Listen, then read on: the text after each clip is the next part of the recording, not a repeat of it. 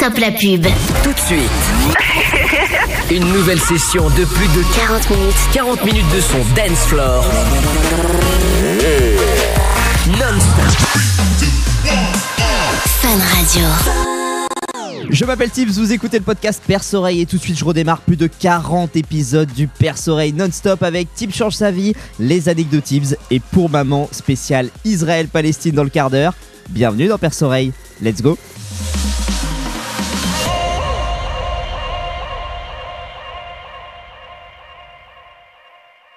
Ah, quel bonheur, quel bonheur. Non, sans déconner, ça m'a fait du bien. Pour fêter ce 40e épisode, j'étais obligé de mettre un petit jingle fun radio pour rendre hommage à leur célèbre 40 minutes, j'allais dire 40 épisodes, non, 40 minutes euh, de son Dance Floor non-stop. Puis c'était surtout euh, une excuse pour diffuser un petit jingle fun radio, le meilleur habillage radio pour moi en tout cas. Donc j'étais content de vous diffuser un petit jingle fun radio. Euh, Aujourd'hui on va pas du tout parler de fun radio, non pas du tout dans ce 40e épisode du Perce Oreille.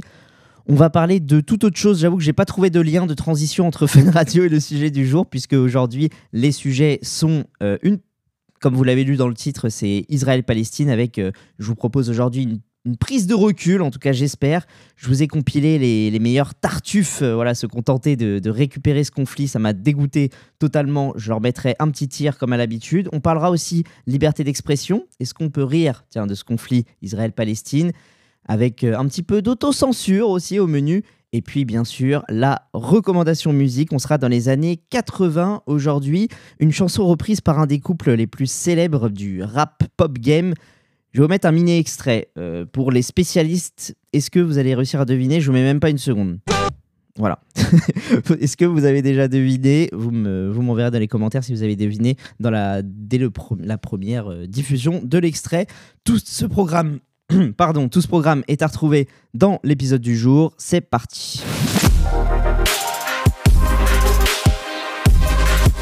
Et bienvenue dans cet épisode numéro 2 de Pour Moment. Alors, la dernière moment, j'ai parlé comme dans le Nord, pour maman. Euh, la dernière fois, l'objectif de l'épisode, vous en souvenez, j'imagine, c'était de terminer Juliette Armanet, en tout cas son argumentaire. Et Dieu sait que ça avait fait beaucoup réagir. J'y reviendrai mais je veux vraiment pas multiplier les sujets en introduction tellement le sujet est lourd. Donc je vous expliquerai une prochaine fois le titre pour maman. Euh, je sais ça fait deux fois que je dis ça, mais là le programme il est beaucoup trop dense pour que je perde du temps. Je vais me concentrer sur l'objectif premier de ce podcast. Même si euh, je vais le séparer, hein, Israël-Palestine, en plusieurs parties, parce que c'est vraiment euh, trop large. Et c'est pour ça, d'ailleurs, je m'excuse en- au passage, je- que je n'ai pas diffusé pendant trois semaines au lieu de deux, c'est parce que j'étais en pleine, euh, j'étais dans des recherches. Ça m'a pris beaucoup de temps de préparer cet épisode entre les citations des uns et des autres, les faits. J'ai tout revérifié. D'habitude, c'est pas vraiment, euh, c'est pas vraiment une habitude ici de vous diffuser des, des fausses informations, mais là, j'ai fait encore plus attention que d'habitude. J'espère que vous apprécierez en tout cas le travail que j'ai mis euh, dans cet épisode. C'est pour ça qu'il faut que j'aille vraiment euh, droit au but. Je vous expliquerai une prochaine fois ce titre. En tout cas, vous avez compris. euh, L'épisode pour maman, c'est un épisode d'actualité. Et pour les nouveaux, c'est vrai que j'oublie souvent, trop souvent, de recontextualiser. Vous êtes ici dans un débriefing de l'actualité Sauce Tibbs qui a plusieurs objectifs. Déjà, mettre en lumière les événements importants qui sont nécessaires à la compréhension du monde, selon moi. En tout cas, c'est ceux que je vous ai sélectionnés. Parfois, j'essaye, et souvent c'est l'angle que je choisis, euh, de parler de ce dont personne ne parle et de traiter aussi l'actualité avec des angles un petit peu différents qu'à l'habitude. Et euh, surtout, j'essaye vraiment, la règle d'or, c'est de jamais devenir anxiogène ou de jouer sur vos peurs, comme tous les autres médias que vous êtes nombreux à déserter, je le sais. Souvent, je fais un podcast par mois sur l'actualité. C'était le rythme, en tout cas, de la saison euh, numéro 1. Et évidemment, ce mois-ci, je j'étais obligé de vous parler des événements euh, qui sont survenus en Israël et dans la bande de Gaza. Oui, j'aurais pu laisser ça à, toutes les, à tous les autres médias qu'on fait, fait que de parler de ça, mais c'est vrai qu'il y a beaucoup de négatifs. Vous savez, euh, quand on prend une décision dans la vie, euh, tu fais une, on dit souvent, fais un tableau, les plus et les moins, enfin les, les avantages et les inconvénients. Là, c'est vrai qu'il y a beaucoup d'inconvénients à parler de ça. Déjà, tous les médias en ont parlé. Et oui, c'est vrai que je sais que je prends un risque à parler de ce conflit-là un mois plus tard un risque que vous soyez en overdose parce que euh, ça fait longtemps que vous entendez parler ça. Mais vraiment, faites-moi confiance. Je vous demande une fois de plus de m'accorder votre confiance parce que, comme d'habitude, ne comptez pas sur moi pour vous servir la même sauce que tous les BFM ou les chaînes euh, en continu, souvent qu'on était en boucle sur des non-infos, sur les mêmes infos. Ou pire, Je ne vais encore moins vous servir la même sauce que tous ces médias partisans qui, pour certains, j'ai remarqué que pendant ce conflit, avaient retiré leur masque, mais pas tous, loin de là, et je vais me permettre de leur mettre un petit tir en passant. Non, dans cet épisode, je vais surtout parler du traitement médiatique français de cette guerre israélo-palestinienne. Je vais bien plus parler de ça que des événements en eux-mêmes que vous avez eus euh, en long, en large et en euh, travers. Et je peux vous dire qu'il y a beaucoup de choses qui m'ont choqué ici en France. Déjà, l'obligation de prendre parti. Ensuite, on parlera aussi de l'importation du conflit chez nous qui menace parfois la liberté d'expression, des citoyens mais aussi des artistes. Je suis sûr que vous voyez de qui je veux parler. Et puis, on finira avec la récupération politique qui a été quand même poussée à son comble. On va parler de tout ça durant cet épisode et de toutes les choses très graves qui se sont passées, qui se sont passées en France sans trop de réactions, j'ai trouvé.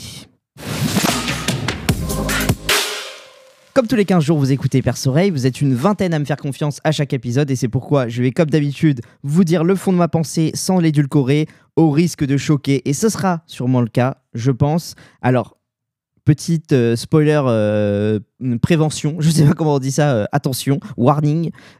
si jamais vous vous sentez dans un camp ou dans l'autre pour des raisons qui, qui, vous sont propres, qui vous regardent, il n'y a, pas de problème. Si vous avez, je ne sais pas, des proches en Israël, en Palestine ou je ne sais pas quoi encore, vraiment, je vous invite à stopper tout de suite la diffusion de ce podcast parce que ça va pas être agréable à écouter et vraiment, ça sert à rien qu'on se fâche car oui, je le sais, vous le savez, absolument tout le monde le sait.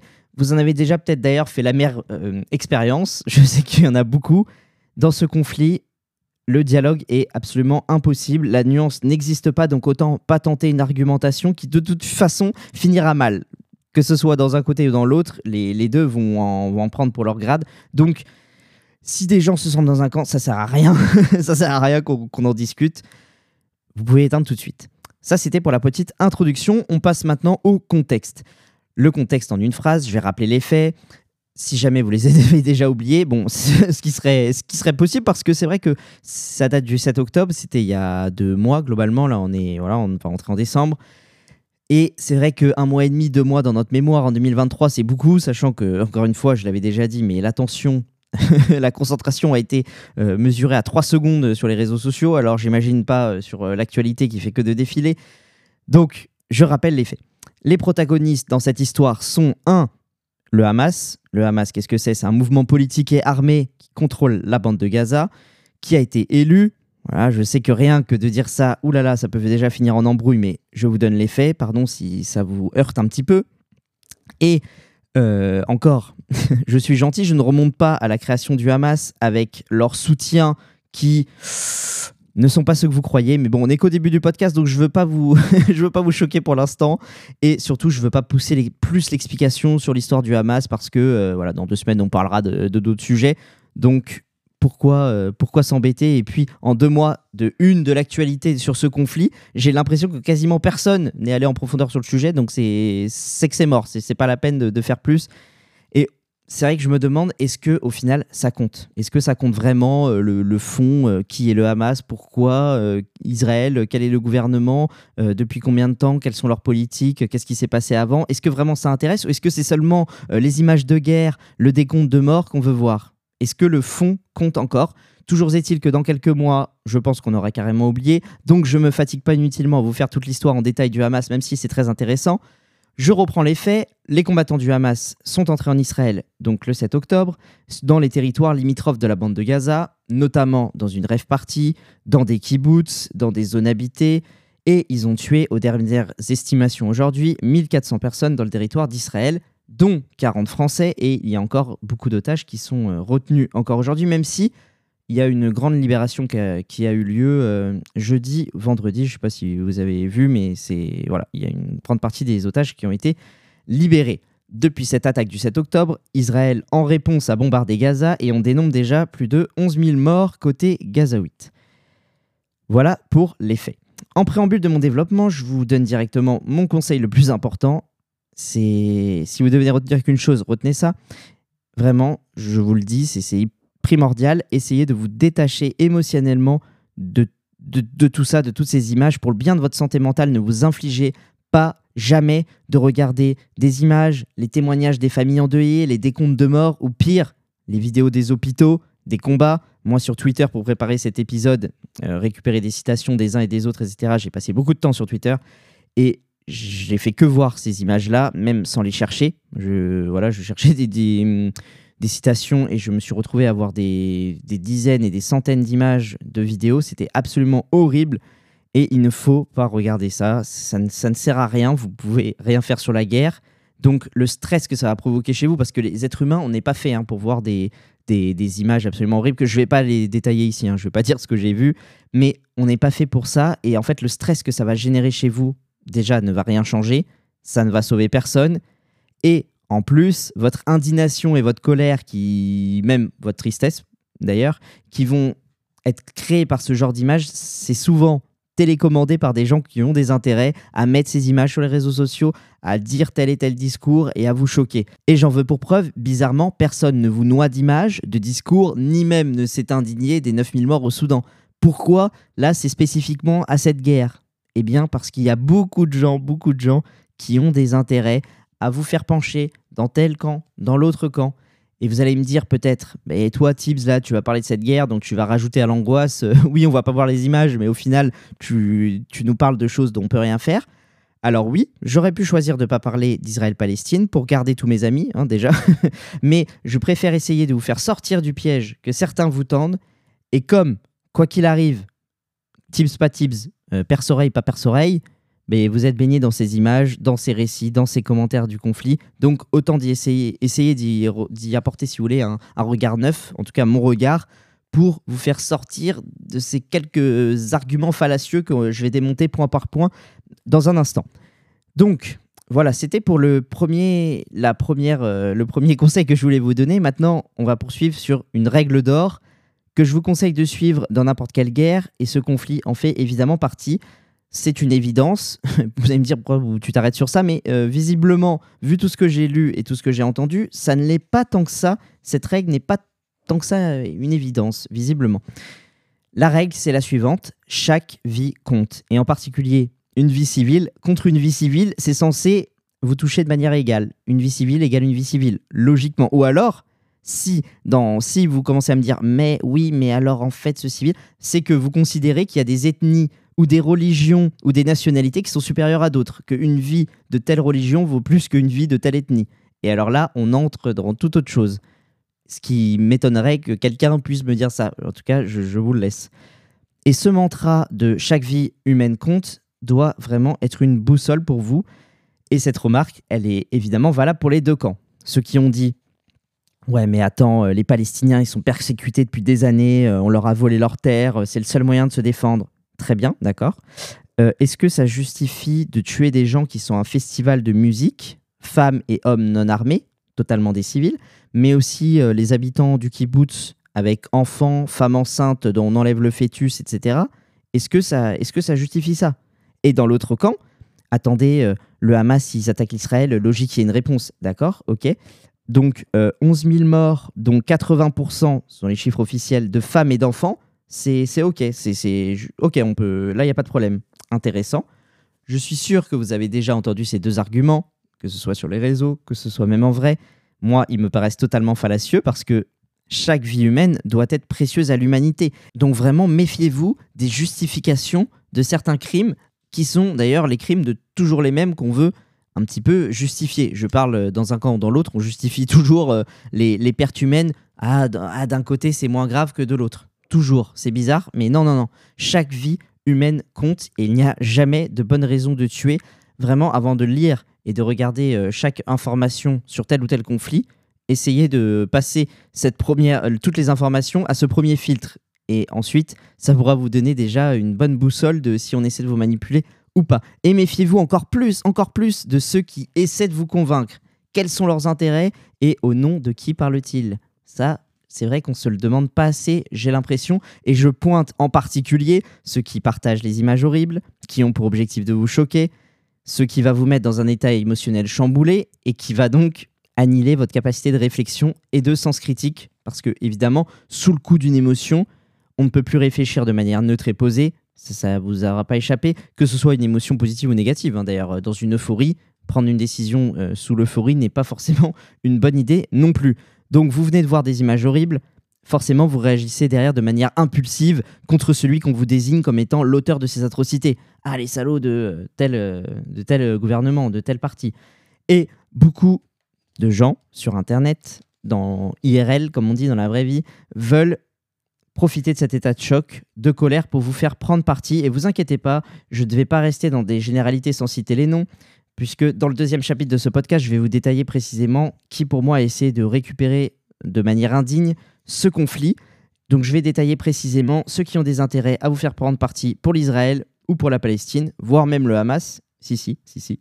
Mais pour commencer, ce qui m'a particulièrement choqué euh, dans cette guerre et son traitement en France, c'est notre ce qu'on nous a obligés à prendre parti.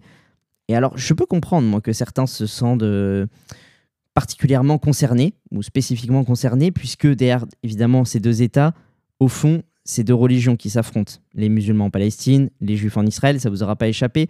Et je peux vous garantir que sans cette dimension religieuse, on n'entendrait même pas parler de ce conflit dans l'Hexagone. Parce que, encore une fois, il y a c'est une étude que j'ai lue, une étude, euh, c'est un des chiffres que j'ai lus. Euh, j'ai eu du mal à les vérifier. Donc je vous l'ai dit comme ça, ne prenez pas ça pour euh, du, pour du sacré, mais visiblement, la moyenne sur une année complète civile, il y aurait 400 entre guerres, que ce soit entre ethnies, entre religieux, entre clans, entre États et. Il y en a 400 par an. Et là, vous remarquerez qu'on en parle de 2-3 par an. Donc, celle-ci, pourquoi on en parle? C'est évidemment qu'il y a cette dimension religieuse. Et donc, je peux comprendre que ça vous force à prendre plus ou moins parti pour l'un ou pour l'autre. Sauf que même si vous êtes pratiquant ou sympathisant d'une de ces deux religions, ces États, ils ne la représentent pas à elles seules. Bien sûr, Israël, c'est un État particulier à cet égard, évidemment, mais je pense pas qu'en défendant Israël, on défende le judaïsme de manière, en tout cas, certaine. En tout cas, pas le seul judaïsme possible. Donc logiquement, si vous, si vous m'écoutez, vous n'êtes ni gazaouite ni israélien, je pense qu'il vous laisse la possibilité de ne pas avoir à vous positionner. Et attention, si vous voulez le faire, faites-le, c'est bien d'avoir des opinions, choisissez un camp, pourquoi pas. Et ceux qui le font, de prendre un parti, je vous blâme pas. Simplement, moi, ce qui m'a gêné, c'est que pour des gens qui n'ont rien à voir, c'est-à-dire la majorité des Français, j'ai senti une pression, que ce soit entre amis, que ce soit dans les médias, on était dans l'obligation de prendre parti, de défendre un côté. Mais non, c'est pas obligatoire de soutenir une cause plutôt qu'un autre dans quelque chose qui ne nous concerne absolument pas. Ça, c'est un piège tendu, encore une fois, par des gens qui ont des intérêts à vous faire prendre parti. Exemple, côté israélien, j'ai entendu des féroces partisans, pour ne pas dire des propagandistes, qui nous disaient Regardez, euh, Israël, on s'est fait attaquer par des islamistes, comme vous, la France, le 13 novembre. Au fond, ce qu'a vécu Israël, c'est comme ce qu'a vécu la France, c'est le même combat, on a le même ennemi. Mais non, non, non, non, pas du tout. Nous, que je sache, c'est pas un État à côté d'une autre qui nous a attaqués, premièrement, ni un État qu'on occupe, de manière justifiée ou pas, c'est encore autre chose. Mais vous voyez que c'est extrêmement différent et il n'y a pas de parallèle à faire. C'est des parallèles absolument impossibles. Et justement, cet argument des attentats de 2015, Bataclan et Charlie Hebdo, c'est toujours le même. Il n'a pas évolué depuis 2015 parce que c'est encore ce même parallèle qui avait été fait. Par qui? Par, ben, par Benjamin Netanyahou, lui-même, le Premier ministre israélien, qui l'était déjà à l'époque en 2015, après l'attentat de Charlie Hebdo. Je vous cite ce qu'il avait dit pour être tout à fait précis.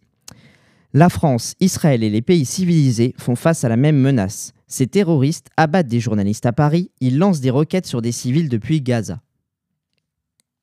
Ça a mal vieilli, ça d'ailleurs, les roquettes sur les civils. Tiens.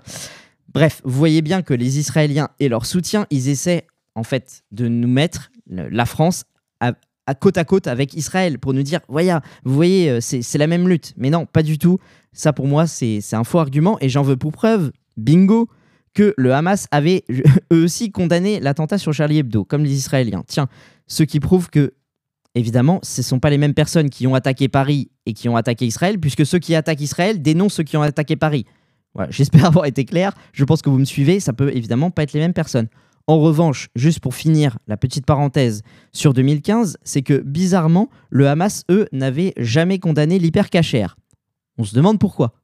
Non, non, vraiment, on se demande. Euh, c'était, je sais pas, c'est peut-être pas des êtres humains, l'aide cachère. Euh, ouais, je sais pas. Bizarre, bizarre ce qui s'est passé à l'hypercachère, que ce soit pas pareil. Étonnant. Bon, bref. Je remarque en tout cas que cette tentative d'appropriation de l'opinion publique des Français pour le combat des Israéliens s'applique aussi au soutien du Hamas, enfin en tout cas des Palestiniens qui parfois sont déguisés en soutien du Hamas, qui nous explique que non mais le Hamas c'est les résistants de 1940 en France, hein, c'est pareil, ils sont dans un pays occupé et pour se libérer ils se défendent. Euh, moi personnellement, ou alors j'ai mal lu les livres d'histoire, mais j'ai jamais vu de résistants français aller enlever euh, des fœtus de femmes enceintes, tirer dans le dos des enfants en Allemagne, hein, aller euh, dans le pays qu'on veut attaquer et de s'attaquer spécifiquement à des civils en tout cas. Voilà, je, ne crois pas, je ne crois pas que ce soit exactement passé comme ça. Voilà, je il me semble pas que les résistants français ciblaient spécifiquement les civils comme le Hamas le fait actuellement, en tout cas l'a fait le 7 octobre. Donc, encore une fois, le conflit israélo-palestinien n'est pas similaire au conflit actuel ou passé de la France. Et j'ai mis un tacle au Hamas sur la non-condamnation de l'attentat de l'hypercacher. Évidemment, je me permets de repréciser parce que je sais les premiers arguments qui vont arriver. Le Hamas, ce sont évidemment des islamistes qui veulent mettre en place la charia. Je ne parle pas si je vais en parler, euh, de leur traitement des femmes.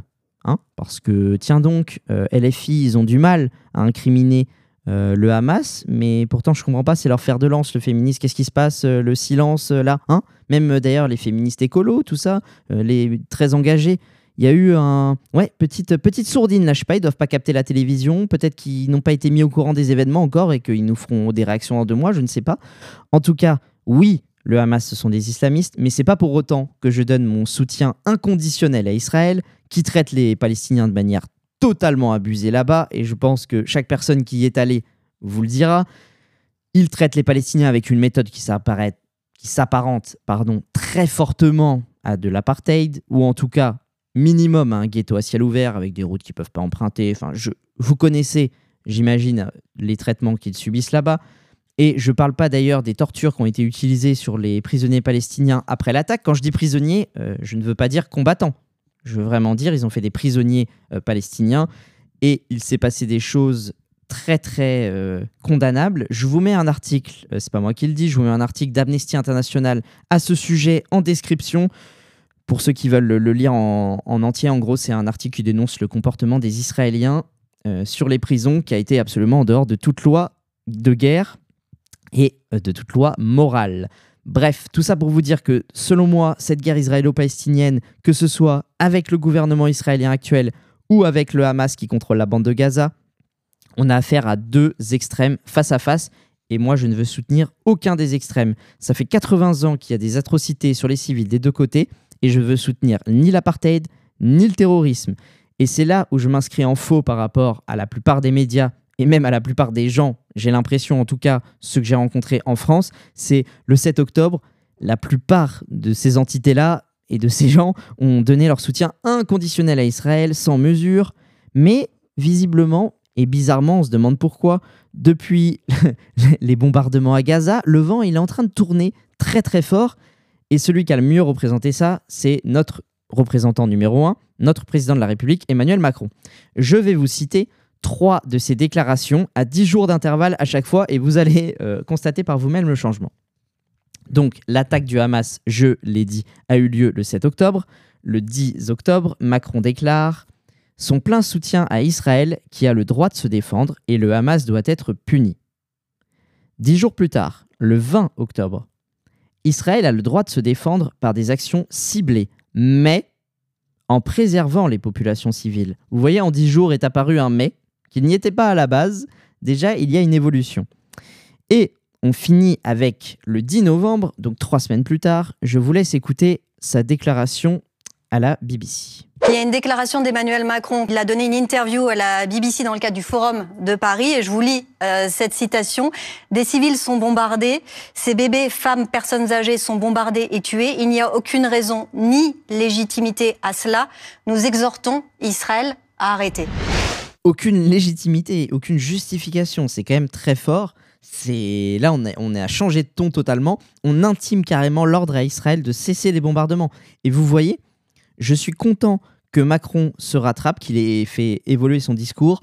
De son plein soutien à Israël sans mesure du 7 octobre, il a nuancé au fil de l'avancée du conflit, son avis et ses déclarations. Et pour ça, je lui dis bravo. Il a su euh, se nuancer. Je pense que c'est une très bonne chose. Mais j'aimerais que directement les prochaines fois on soit plus prudent dès le début du conflit et qu'on évite les dérives dans lesquelles on est tombé totalement dans ce conflit, dérives dont on va parler dans l'épisode numéro 2 de cette série spéciale Israël-Palestine, à retrouver bien sûr ici dans Perce-Oreille, mais juste avant, sans aucune transition aucune, comme c'est une rubrique à part, oui j'ai compris, on passe à la recommandation musique.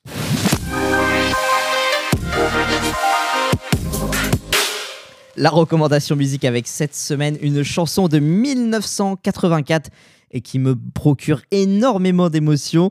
J'espère que vous aussi.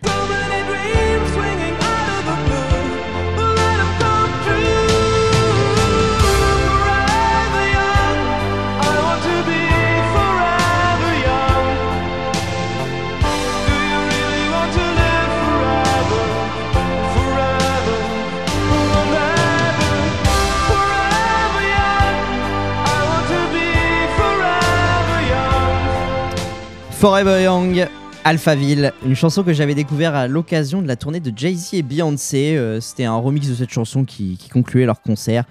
Si jamais certains ont la rêve, voilà, je vous le précise. J'espère que cette recommandation, recommandation musique euh, années 80 vous aura fait plaisir. C'est sur cette belle mélodie que je vous dis à la semaine prochaine pour la partie 2 d'Israël-Palestine. Je la diffuserai ce samedi pour rattraper mon retard des trois semaines d'absence, je vais compenser en diffusant euh, samedi la partie numéro 2. Et sur cet épisode, plus que sur n'importe lequel, j'attends vraiment vos retours. Est-ce que le traitement médiatique du conflit israélo-palestinien a été neutre selon vous? Vous répondez au sondage sur Spotify et Instagram. Perce Oreille Podcast. J'espère vous voir la semaine prochaine aussi nombreux. Salut